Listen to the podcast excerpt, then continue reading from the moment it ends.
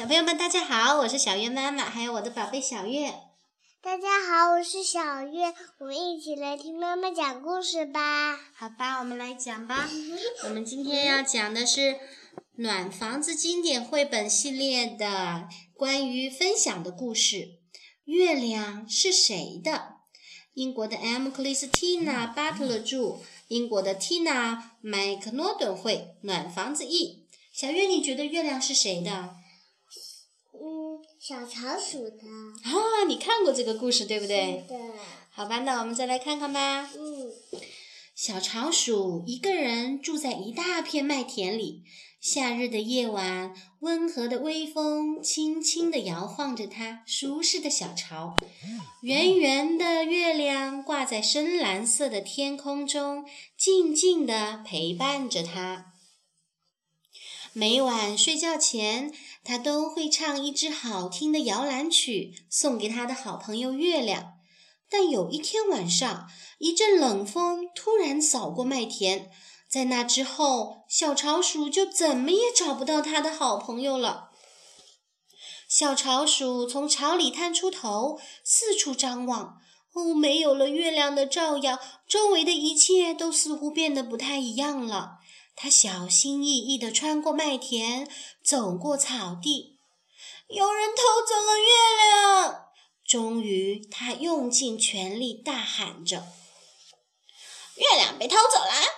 鸭子嘎嘎地叫着：“我不信，月亮每天晚上都在池塘里呀！”池塘里，小巢鼠心想：“这不可能。”但它还是跟着鸭子向水里看去。哦，池塘里没有月亮，它去哪儿了？鸭子也开始着急了。月亮不住在池塘里。附近的松鼠听到了他们的谈话，笑着说：“它住在我小窝上面的树枝上，每天晚上都在那里。”“哼，月亮根本不住在树枝上，它住在池塘里。”鸭子一点儿也不信，“它就在松树上。”松鼠不服气地叫道：“它在树枝间窜来窜去，可根本没发现月亮的影子。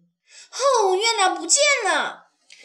松鼠惊叫道：“一定是风把它吹走了。”野兔正走在回家的路上，听到了大家的争论。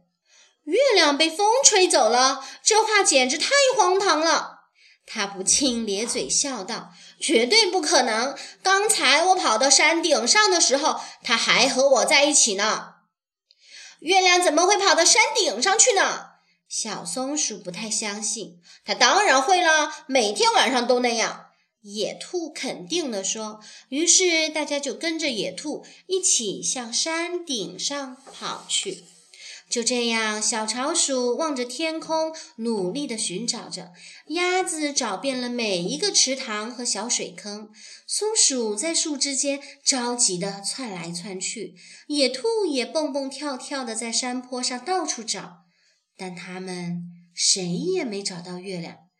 风越刮越大，远处响起了轰隆隆的雷声。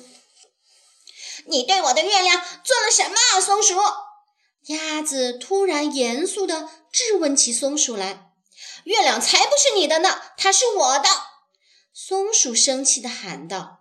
我觉得肯定是野兔把它弄丢了，不是我。野兔争辩道。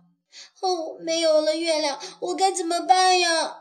小巢鼠难过起来，吱吱地说：“我会很孤单的。”哗，轰隆隆隆隆，一道闪耀的闪电划过天空，雷声越来越大，大地都被震得颤动起来，啪嗒啪嗒啪嗒啪嗒啪嗒，豆子大的雨点朝他们砸了下来。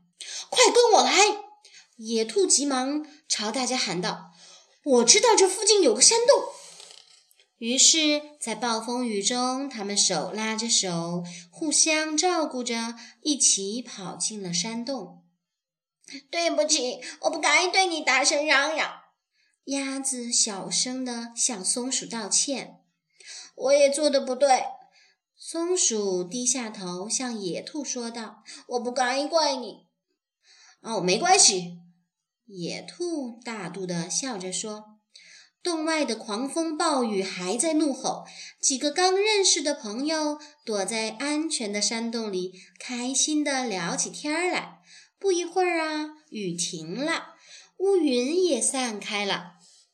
快看，快看！小巢鼠激动地伸手指向远方，深蓝色的天空上，亮晶晶的小星星一闪一闪地眨着眼睛。好像在跟他们说话。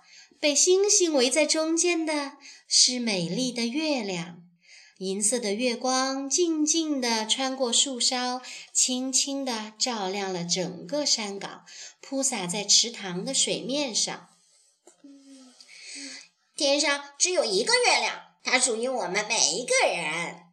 鸭子小声地说：“它从来没有离开过我们。”松鼠同意的点点头。好朋友当然不会离开的。聪明的野兔微笑着说：“哦，对我来说，最好的事情就是……”小巢鼠高兴地说：“我又多了你们三个好朋友。”好啦。